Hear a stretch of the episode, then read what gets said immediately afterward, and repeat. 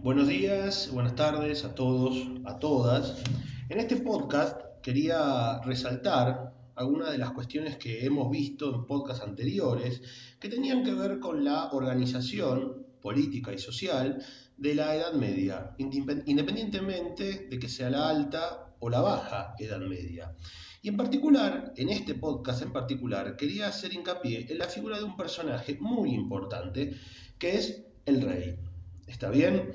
En el sistema feudal, como nosotros vimos, los señores feudales son personajes que poseen mucho poder, pero hay uno, por sobre todo, que detenta más poder que el resto. Y esto va a tender a hacerse cada vez más visible, sobre todo después del siglo XIII. Pero vamos a remontarnos un poco a cómo aparecen estos reyes en este proceso que denominamos Edad Media.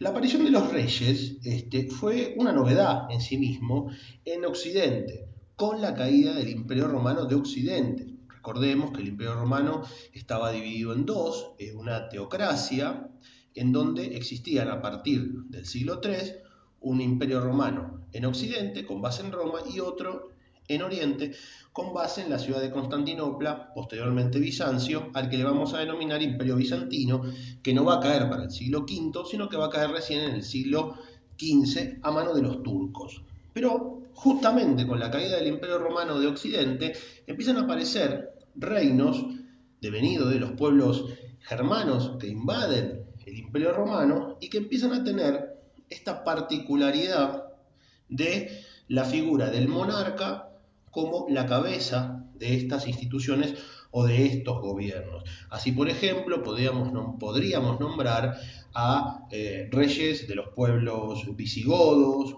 godos, galos, está bien, como es el caso de Clodoveo, como es el caso de Teodorico.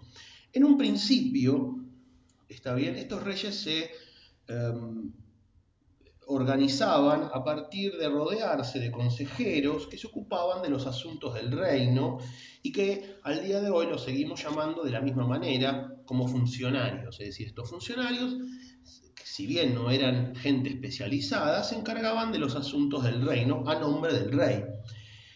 A partir del siglo XIII, justamente, estos funcionarios van a pasar a denominarse este, funcionarios de carrera o más adelante burócratas, justamente.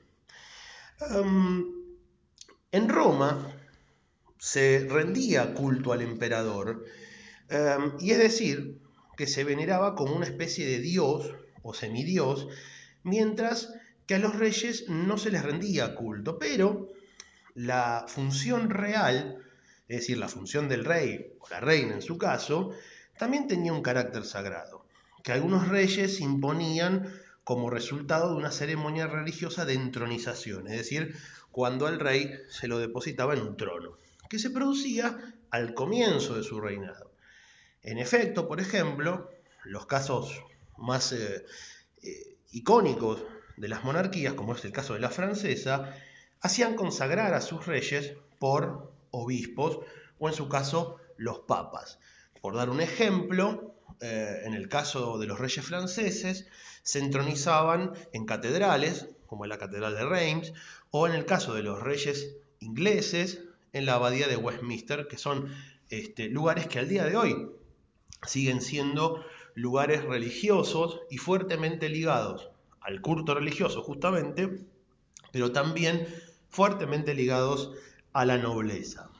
Em, ¿Qué diferencia a un emperador de un rey? Bien, eh, hay multiplicidad de reyes, es decir, puede haber un montón de reyes y cada uno está frente a un reino, lo que sustituyó de alguna manera al viejo emperador romano. Para decirlo de alguna manera más sencilla, mientras que un rey posee un territorio determinado en el cual reina, el emperador es el encargado de todos los em, territorios, tengan o no tengan rey o tengan un señor a su cargo. ¿Está bien? Esto es importante. Y más importante aún va a ser que el rey, de alguna manera, tiene la función delegada de alguna manera por la Iglesia Católica, que va a ser muy fuerte a partir de su llegada como religión oficial ya antes de la caída del Imperio Romano de Occidente, en encargarse, en encargarse de cumplir, ejercer la justicia, está bien, no solamente en nombre de la paz social, que se supone que el rey debe impartir, porque se supone que el rey es una persona idónea, que posee valores de justicia, que entiende que la paz social es sumamente importante, pero como los reyes tienen también una función religiosa, porque se supone que son delegados divinos en la tierra, y porque tienen una relación muy cercana con la iglesia, la cual le da este, de alguna manera su posición dentro de la sociedad, también, también son de alguna manera regentes de los valores cristianos en la sociedad. Es decir, le brinda también la posibilidad a la sociedad de poder cuidar los valores cristianos, no solamente teniendo a la iglesia como rectora de esos valores o como la que defiende esos valores, sino que el rey, o en la figura del rey o la reina, en el caso, em, son también protectores de los valores cristianos en ese momento. Esto es muy importante. Y también es muy importante cuando yo hago la aclaración entre rey y reina. ¿Existían reinas en la Edad Media? Sí, y los va a haber después de la Edad Media. Pero la reina, durante el periodo de la alta o baja Edad Media, tenía por lo general un séquito de funcionarios, como los hemos eh, denominado, que gobernaban por ella. Es decir, que de alguna u otra forma la reina seguía con ese vestigio eh, de lo que era la mujer para la Edad Media, que era en sí mismo un objeto de este, ornamentación, un objeto decorativo, por así decirlo, y entre comillas. ¿Por qué? Porque la reina en sí mismo gobernaba por medio de sus funcionarios. No se le tenía una este, fuerte o absoluta este, idoneidad o la idea de idoneidad frente al cargo de reina. Era reina justamente porque de alguna manera la línea sucesoria hereditaria la había depositado ahí. Pero los señores feudales no en sí mismos este, entendían que estaba o que era adecuada una mujer para ejercer el reino. Esto también es importante. ¿Quiénes podían acceder al reino? En la antigüedad, antes de Carlomagno, que fue un gran emperador franco, eh, los reyes eran votados o electos por un grupo de señores. ¿Está bien? Eh, más adelante y posterior a Carlomagno, estas cuestiones se hicieron hereditarias, es decir, que se pasaban del padre al primogénito, es decir, que solamente podían ocupar el trono los hijos varones primogénitos. Ustedes me preguntarán, bueno, ¿qué pasa con los que no son primogénitos o las hijas mujeres de haber un primogénito varón? Buena pregunta. Eh, en el caso de los segundones, lo que se denominaba segundones, es decir, los hijos que no son primogénitos, tenían dos em, destinos casi manifiestos. Por un lado, podían pertenecer a las milicias de algún determinado reino. ¿Está bien? Y por el otro, podían pertenecer o comprar un cargo o adquirir un cargo eh, en, la, en la jerarquía de la iglesia. Esto es eh, interesante también mencionarlo, la iglesia a los altos reinos o a los altos miembros de las casas reales le ofrecía para sus hijos que no iban a llegar a ser monarcas la posibilidad de comprar cargos, está bien, para sus hijos y escalar a partir de ahí dentro de la jerarquía eclesiástica. Ustedes se preguntarán con qué razón uno podría comprar, para qué comprar un cargo dentro de la iglesia.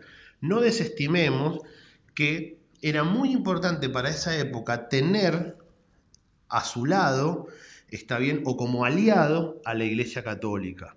Es muy importante esto, porque eh, los padres o los reyes este, no ponían a sus hijos frente o a cargo de las milicias o los ejércitos y o, a la o en la iglesia porque querían, sino porque sabían que eran dos lugares en donde tarde o temprano el poder o la influencia de estos dos podía llegar a necesitarse o a utilizarse. ¿Qué pasaba con las mujeres? Si la mujer eh, podía tener dos destinos, básicamente, o casarse con algún señor feudal y de alguna manera extender el poderío de la familia y así poder obtener los beneficios del arreglo matrimonial, o podían dedicarse a la vida este, en los monasterios, siendo monja. ¿Está bien? Lo cual también incide en lo que dije anteriormente de tener un aliado dentro del el orden eclesiástico. Esto es un simple panorama de lo que era la monarquía en ese momento. La monarquía va a ir cambiando y se va a ir amoldando. En un principio, los, señores van a los reyes van a tener que depositar parte de su poder en señores menores para que le gobiernen a su nombre y en un momento determinado, que lo veremos más adelante, esos reyes van a tener que volver a tomar ese poder y quitárselo a esos señores cuando estos vayan perdiendo poderío en las zonas que gobernaban. Pero eso lo vamos a dejar para otro podcast. Espero que les haya servido, espero que se estén cuidando, espero que cuiden a los demás y nos vemos en un nuevo podcast. Chao.